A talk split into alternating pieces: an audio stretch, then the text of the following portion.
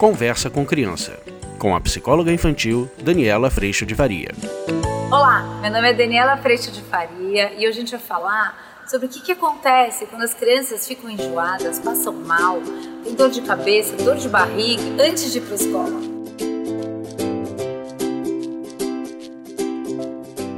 Às vezes as crianças, de manhãzinha, normalmente segunda-feira, logo na hora de ir para a escola, vem enjoada, vem passando mal, tem dor de cabeça, dor de barriga e a gente fica numa dúvida grande do que está acontecendo. Eu garanto para vocês que isso acontece aí na sua casa, isso acontece aqui na minha também. E normalmente a gente fica numa grande dúvida do quanto isso realmente está acontecendo, do quanto isso realmente é físico ou será que está acontecendo alguma outra coisa junto disso. Eu digo para vocês que as duas coisas. Normalmente, a gente pode ter aí a mente tagarela atuando no mundinho das crianças.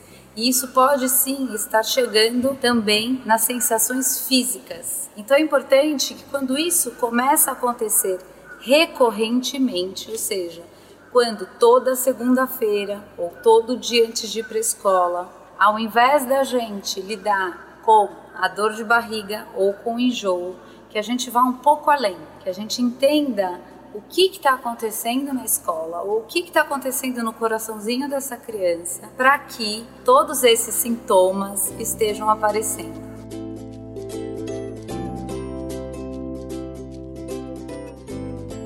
Muitas vezes o que a gente vai encontrar é uma mente tagarela falando a respeito de uma hipercobrança na escola, ou talvez um medo de ir mal numa prova, ou talvez uma hipercobrança a respeito de uma professora que tem dito coisas para muitos alunos que talvez não se aplique a essa criança, mas ela se sente cobrada pela professora mesmo fazendo a parte dela. Talvez essa criança sinta-se comparada com outras crianças, ou talvez essa criança esteja se comparando com um irmão ou com uma irmã. Talvez essa criança ela tenha disparado na mente da tagarela dela um medo de não passar de ano, um medo de não conseguir fazer tal tarefa, um medo de levar uma bronca. E toda essa tagarela falando a todo vapor gera angústia.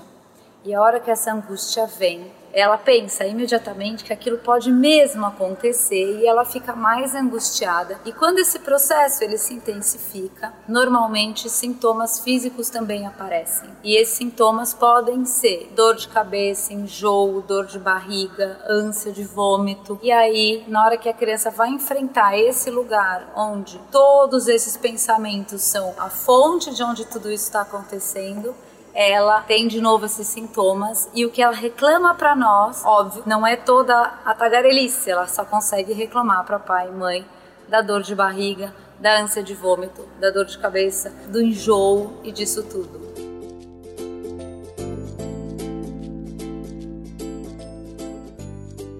Muito importante, gente, que a gente perceba isso, porque normalmente o que a gente tem em casa são mães que super acolhem ou que hiper protegem, e aí a gente fala, não, deve estar com dor mesmo num primeiro dia, num segundo dia, e aí às vezes a gente fica muito confuso sem saber se essa criança está mesmo com dor, será que ela está inventando essa dor? E pais, normalmente mais firmes, que trazem até um bom equilíbrio nessa história e que dizem, imagina, não tem nada, manda para escola. Se a gente puder ler o que está acontecendo para que esse sintoma venha, a gente consegue de fato levar essa criança para o coração, mostrar para ela que lá no coração o aprender é o lugar possível e que essa cobrança é daqui, é desta ordem e que nesse lugar o erro ele não é considerado o erro e não tem essa carga, só é considerado o aprender. Ele é considerado parte do caminho, ele é considerado puro movimento e aí todo o alívio pode acontecer e o sintoma físico a gente vê ele se aliviar por imediato. Nosso papel é sim acolher o sintoma, mas principalmente ajudar essa criança a enxergar todo esse mundo de desafio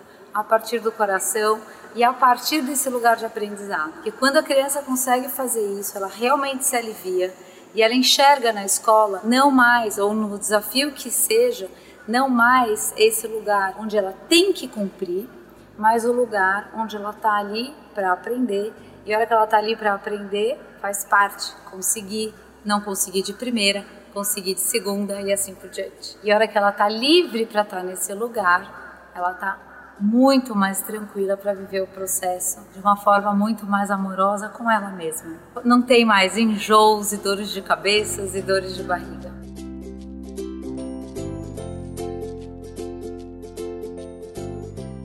Muito importante, gente, que a hora que essa criança tenha todo esse sintoma, que a gente acolha num primeiro momento e que aí a gente vá neste movimento acolhido de sentar no colo, tá lá no sofá e conversar e ter essa conversa para entender o que é que está acontecendo. E às vezes uma bela pergunta, me conta aí, quem é que está contando isso tudo para você? O que é que tá, o que que tá passando aí na tua cabeça? Quando você vai lá na escola, o que que tua cabeça fica pensando que vai acontecer? Normalmente essa criança vai dizer: "Ah, fica pensando que eu não vou conseguir, ou que eu vou repetir de ano, ou que eu vou fazer tudo errado, ou que a professora vai brigar comigo". E aí a gente pode fazer esse exercício de: "É mesmo? Agora vamos ver como é que o coração bota isso no colo. O coração bota isso no colo de uma forma muito linda, porque ele pode mostrar para você que você está aprendendo.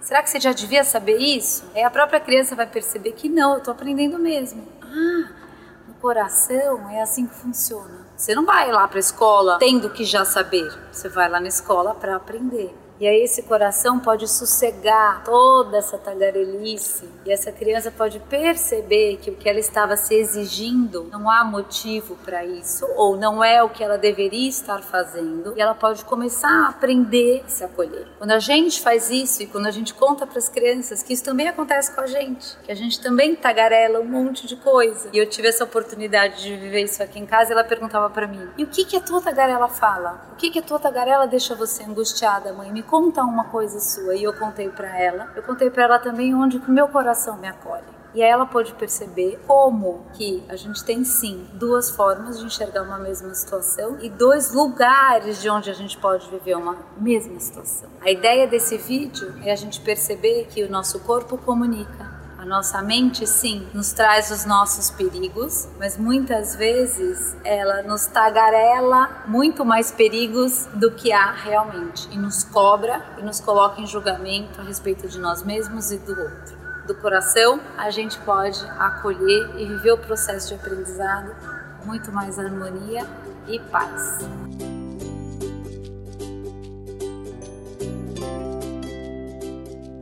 O vídeo de hoje foi esse. Espero que você tenha gostado a gente se vê semana que vem. Tchau! Você acabou de ouvir Conversa com Criança, com a psicóloga infantil Daniela Freixo de Faria. Mande seu e-mail para conversa@danielafaria.com.br.